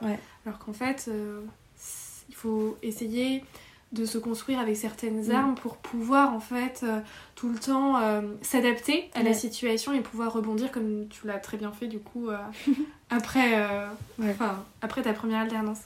Du coup ils enfin moi je voulais juste revenir sur le fait que du enfin t'as été embauchée. Et euh, pour que ce soit assez pratique pour les personnes qui nous entendent, comment ça s'est matérialisé? Est-ce que mhm. c'est toi, au moment de l'embauche, qui, qui, leur en ont parlé, que tu t'es dit, moi je veux faire une alternance, mais est-ce que vous pouvez embaucher après? Ou euh, ça s'est fait au fur et à mesure euh, Est-ce que tu peux un peu nous en parler? Euh, alors, euh, bah, petit à petit, donc au, cours, au fil de mon alternance, effectivement, on, on, on, y pense et on en parle, pas dans mon entreprise, mais euh, dans mon master. En fait, tout le monde en parle parce que beaucoup de gens sont en alternance, mais la majorité. Tout le monde se pose la question quand est-ce qu'on demande? Quand est-ce qu'on négocie La question du salaire, de la rémunération? Quand est-ce qu'on passe des entretiens? Est-ce qu'on dit à notre entreprise qu'on passe des entretiens? Bon, ce qui était bien, c'était quand même dans mon master, j'étais bien accompagnée au niveau pro. On m'a fait faire des entretiens typiques, typiques etc. Enfin, de tests, voilà. Donc à ce moment-là, on était bien entraînés. Mais par contre, là où personne ne répondait trop, c'était quand demander, quand voilà. Mhm. Euh, moi, je m'étais mis une deadline, euh, enfin une, une, date limite où je me disais, bah. Euh, juin, juin, juillet, enfin juin, juillet, je demande, juin, juillet, j'en parle. Je sais que ça va être dur, je me suis dit, je sais que ça va être dur, mais j'en parle parce que bah il faut que je sache pourquoi parce qu'après il faut que je postule ailleurs. Mm. et euh, donc je savais. Moi j'avais vraiment envie de rester. C'était une entreprise c'est une entreprise où je me sens bien. J'avais des personnes des collègues etc que j'aimais beaucoup. L'entreprise était assez était assez positive. Euh, je me sentais bien j'aimais bien mon travail je me sentais un peu utile quand même. Et donc euh, donc je me suis dit bon bah je vais leur en parler mais c'est vrai que j'attendais un petit peu. Là où j'ai eu euh, la, chance, c'est que euh, moi, ils m'en ont parlé directement eux-mêmes. Euh, mon équipe et les dirigeants m'ont envoyé un message en me disant Bon, bah, ça te dit de parler de ton, du, du, futur de notre équipe. Ils l'ont tourné comme ça. Et je trouvais cette formulation assez bien parce qu'en fait, on savait un peu tous de quoi on allait parler. À ce moment-là, je savais pas vraiment si ça allait me proposer quelque chose, si ça allait juste me, me parler de, par exemple, après mon départ, comment ça allait se passer, par exemple, ou si ça allait me dire, bon, bah, on veut pas te garder, on peut pas, on, veut pas, ou les conditions sont pas, sont pas bonnes, ou les, les, planètes sont pas alignées pour te garder, je sais pas, mais voilà. Même si j'avais quand même un sentiment assez positif parce que ça se passait quand même bien, et je pense que j'avais eu quand même quelques, quelques, petites, quelques petits éléments qui m'avaient dit ça, qui m'avaient qui dit que bah, c'était quand même assez positif. Donc on a eu une réunion, enfin c'était plus un, c'était un déjeuner en fait. où euh, bah, ils me l'ont dit euh, carrément, ils m'ont dit bon bah voilà, on te, on t'a convoqué, non, on t'a invité parce que bah voilà, on, voulait te proposer de rester, ton alternance se termine en septembre et on voulait vraiment te proposer de rester après. Euh, donc voilà. Et, là tu t'es dit mais waouh. Et là j'ai directement dit bah euh, avec plaisir, euh, je suis très heureuse ici, c'est super, c'est avec grand grand grand plaisir et et j'ai vraiment vu les, les gens étaient, qui étaient enfin les, les, personnes qui étaient présentes à ce repas et qui étaient vraiment heureuses enfin ça m'a vraiment fait super plaisir et j'étais trop contente de continuer avec eux euh, donc euh, j'étais, trop contente. Euh, mais je pense que, en fait, tu sais, tu précises un petit peu qu'ils étaient heureux que tu restes. Mais moi, finalement, tu vois, ça m'étonne pas tellement parce que, tu vois, je pense que tu t'attaches aux gens, tu formes quelqu'un, bah oui, Une, un jeune, enfin, tu vois, plein de bah, motivation. Il n'y pas beaucoup en plus, donc... Exactement, donc en fait, ils se disent, non, mais on l'a formée, elle est trop cool, on a trop envie de la garder. Et, et en fait, on a souvent l'impression que c'est eux qui nous offrent un poste alors ah oui, fait, euh, c'est 50-50 quoi. Je suis tout à fait d'accord avec toi. Moi aussi, en fait, j'étais, je leur offre la possibilité de rester avec ça c'est des choses que j'ai déjà que j'ai déjà euh, conseillé c'est de pas non plus comme j'ai dit pour euh, les écoles et machin on n'a pas de chance en fait c'est du travail. Donc certes il y a aussi des, des, conditions qui favorisent certains certains certains changements certains éléments certains certaines attitudes mais on, on, on, a toujours travaillé pour avoir ce qu'on a finalement donc euh, je, savais que je, méritais aussi, mais que j'étais tombée sur des gens euh, assez positifs, que j'étais tombée sur une entreprise qui me convenait directement parce que dans mes camarades, j'ai aussi des gens avec qui bah, leur, leur alternance s'est très mal passée. Mhm. Euh, parfois, c'est assez terrible. Des fois, il y, a, quand même des, du harcèlement, des choses comme ça. Donc, enfin, faut en être conscient que voilà, mais il faut dénoncer, faut pas se dire bah c'est terminé. Dans, je, enfin, je connais des gens qui ont eu euh, des, situations de harcèlement, euh, pas forcément mon master, mais qui ont vécu des stages assez euh, infernaux, etc. Donc, faut vraiment pas hésiter. C'est pas une fin en soi. Moi, j'ai là, là où j'ai eu la chance, c'est que j'ai rapidement trouvé une entreprise qui me convenait, une équipe qui me convenait. Donc voilà, on en a parlé. Et après, euh, il y a eu euh, la négociation de salaire qui s'est fait assez euh, rapidement par mail, etc. Donc moi, ça m'a pas trop, c'était pas trop gênant non plus pour moi. Et après, on s'est mis d'accord. Voilà, ils ont annoncé mon que je restais et mon contrat à une réunion de service où il y avait tout le monde. Tout le monde était hyper content aussi, donc c'était ah, hyper positif pour moi. Et j'étais vraiment très heureuse. Et donc voilà, petit à petit, j'ai commencé. mais, mais si je dois donner un conseil, c'est si vous voyez que ça n'arrive pas que euh, les, les, les, les, patrons, vos managers n'en parlent pas, euh, ne parlent pas de rester après l'alternance ou après le stage. Euh, un, ça ne veut pas dire que c'est mort, pas du tout. C'est juste qu'ils ont autre chose à penser, mm, ils n'ont pas encore établi la stratégie, voilà. Ne pas hésiter à tourner ça de la manière où moi ils m'ont tourné et j'ai trouvé ça super, c'est de dire d'envoyer un petit message à l'écrit ou d'en parler, si voilà, mais des fois à l'écrit ça peut être très bien pour caler un rendez-vous, de dire bah coucou, je voulais qu'on parle de, du futur de l'équipe ou de mon futur ou de ma, de ma place dans l'entreprise après. Et euh, c'est une question totalement légitime, hein. c'est une question euh, bah, que tout le monde se pose et ils savent que vous allez vous la poser. C'est logique, en fin d'études, ils le savent très bien.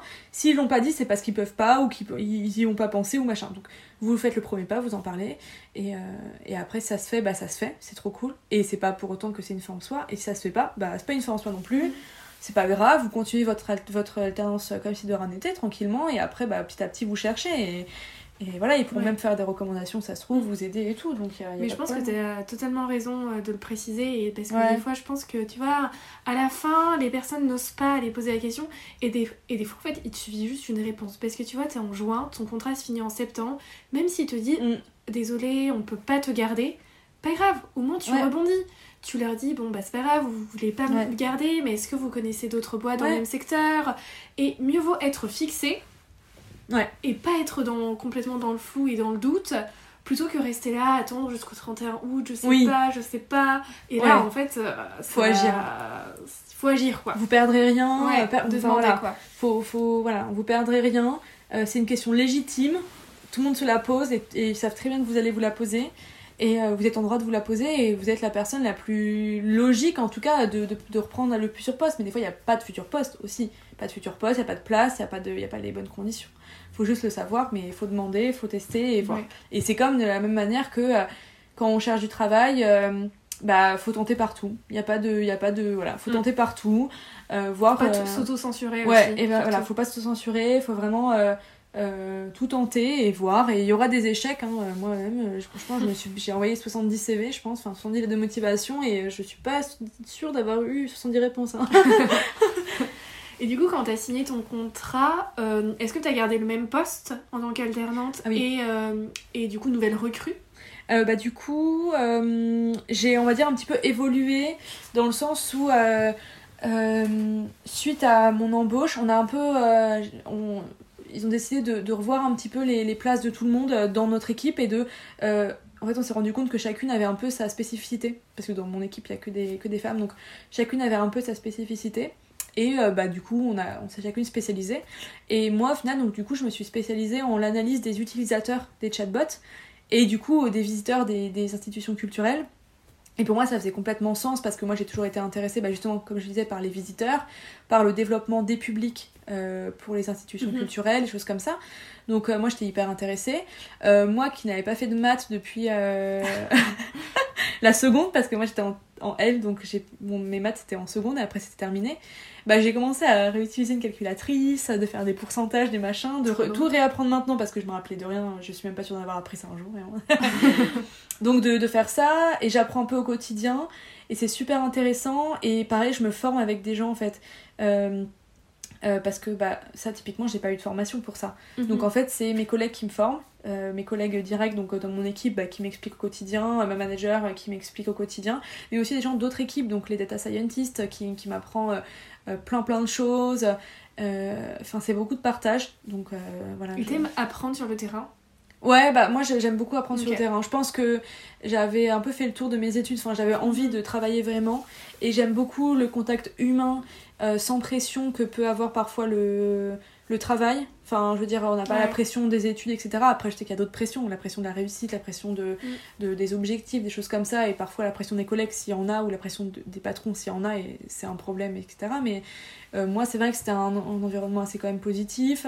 Euh, j'aimais bien cet environnement-là, j'aimais bien apprendre, mais j'aimais bien euh, réaliser des choses, créer dans le concret en fait, et pouvoir dire bah là, aujourd'hui j'ai fait ça, ça, ça, ça, ça, je suis contente, je suis fière, Trop je cool. rentre chez moi, je me pose, et en fait c'est, je sais que ça plaît pas à tout le monde, mais hum, moi après je, donc je vais travailler à Paris, et en fait je, j'ai toujours ma petite routine. Ce que j'ai depuis que je fais mes études, c'est Mhm. je vais à Paris le matin, je rentre et je me pose dans ma petite banlieue et je suis trop contente. Et en fait, c'est ça me va et c'est voilà et je me et l'aspect banlieue c'est un truc euh, au final tu vois ça conclut un peu mais euh, je, je m'en suis toujours servi et pour moi c'est un truc euh, vraiment très important et euh, et en fait, il y a, il y a plein de choses à découvrir autour de chez nous. Euh, tout le monde pense que la, le patrimoine, c'est Paris, Paris, Paris, ou euh, je sais pas. Et moi, je suis tombée aujourd'hui Ouais. sur ton profil LinkedIn et Oui. euh, en, en bannière, euh, t'as pas le musée du Louvre. Hein J'ai pas le musée du. Louvre en bannière, je sais très bien ce que j'ai. J'ai les espaces d'Abraxas. Donc pour tous les noiséens, tout le monde va se dire mais vraiment folle cette fille. Parce que c'est les espaces d'Abraxas, c'est euh, un, un complexe d'habitation euh, qui euh, comprend trois gros éléments, trois gros bâtiments qui sont aujourd'hui des euh, logements euh, qui sont situés à Noisy-le-Grand, donc euh, dans le 93. Euh, on appelle ça communément le Palacio, du nom en fait du bâtiment principal. Et c'est un, un bâtiment pour un peu les, pour les connaisseurs c'est c'est assez typique de, de l'aspect brut du euh, 20e 21e siècle euh, le enfin c'est c'est c'est brut c'est inspiré un petit peu l'antiquité grecque avec un espèce d'amphithéâtre des grands bâtiments voilà et euh, ça a notamment été utilisé pour euh, le, le dernier volet d'Hunger Games Et oui. voilà, pour euh, le clip de Marwa Loud. pour le clip de euh, Stéphanie de Monaco. Oui, oui, oui. Pour, euh, tu m'en apprends. Voyage. euh, non, c'est. euh, c'est quoi son, son gros Il y avait titre là aussi le film. Euh. Avec une tempête. Ah oui. Bon, de, de truc de, de Stéphanie de Monaco. Il y avait Euh, aussi un grand film. euh, Oui. Rio. Quoi? C'est pas. Troisième bah, il s'appelait Rio le film. qu'on a vu. Bon, je couperai ça parce que c'est- Et il y avait le, un film aussi. Il y a plein de films. Il y a un autre film aussi. Oui, je sais plus, mais Mais franchement, c'est quand même Ouais. un, un lieu culturel euh, particulier. C'est particulier Enfin- parce que déjà, c'est dans le paysage, notre paysage urbain, mais par exemple, on Mm. se quand est-ce que tu sais que, t'habites- que tu arrives à Noisy-le-Grand, toi, Yasmine? Quand Bah, t'arrives par le RER ou que t'arrives par l'autoroute bah, je sais que j'y suis grâce au palais. Voilà, parce qu'en fait, c'est un, un élément qui marque notre quotidien. Quand on, moi, je savais que je rentrais chez moi parce qu'il y avait le Palacio. Et je pense que tous ceux qui habitent à Noisy, enfin qui viennent de, de notre ville, Noisy-le-Grand, ils, ils le savent pour ça. Donc pour nous, c'était un peu euh, un, un lieu important. Moi, j'étais hyper heureuse de le voir dans Hunger Games. Et je me rappelle que après le, on séchait les cours pour aller voir euh, euh, Jennifer Lawrence au Palacio pendant qu'il tournait. Enfin, moi, j'ai séché Mais mon oui, cours d'histoire le lundi après-midi. Mettez dans les commentaires qui ne l'a pas fait en fait. Vraiment, on a été par gang et tout. Vous voyez, j'ai une photo encore avec les les acteurs. Bon, ça c'est des souvenirs d'enfance. Là, nous. Non, nous on dégage, voilà.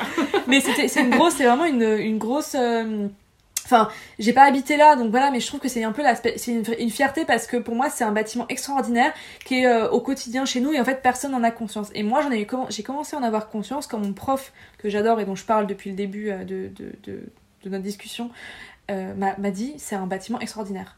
Et au début j'étais là, genre mais c'est vrai, ouais, ok. Et au début je savais pas, mais c'est vrai qu'en fait je me rends compte, oui c'est extraordinaire. Et, euh, et donc c'est, vachement bien et c'est euh, donc n'hésitez pas à aller, voir euh, les espaces d'Abraxas ou le Palacio à Noisy-le-Grand. C'est vraiment, je pourrais dire, un peu un chef-d'œuvre d'architecture selon moi. Et c'est la preuve que notre, enfin que l'art, le patrimoine, c'est partout. Et l'art, c'est aussi. Enfin, moi, je, je suis une grande fan de rap et tout. Enfin, je et c'est pas que. En fait, je suis un peu contre la dictature euh, de l'élite et la dictature de euh, la beauté, la dictature du bon goût. Euh, être cultivé, aimer l'art, c'est aimer, euh, Van aimer que Van Gogh, c'est aimer que, je sais pas, Mozart. C'est pas du tout, mais vraiment pas du tout. Et Mm.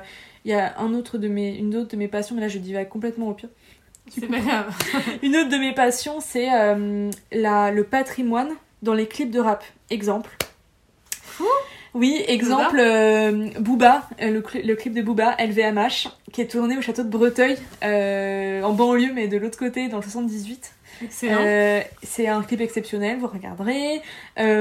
Booba, Mona Lisa, encore une fois. Bon, là, c'est tourné je crois, à Chichen Itza, je crois que c'est au Pérou, je sais pas. je dirais- Bon, à Chichen Itza, Mm. qui est tourné à Chichen Itza. Euh, Il y a plein, plein, plein de choses comme ça. Dans les Pookie d'Aya Nakamura, au château de Fontainebleau. Voilà, pour moi, c'est. Punaise, t'es une référence. Bah oui, j'aime beaucoup. C'est vraiment, j'aime beaucoup.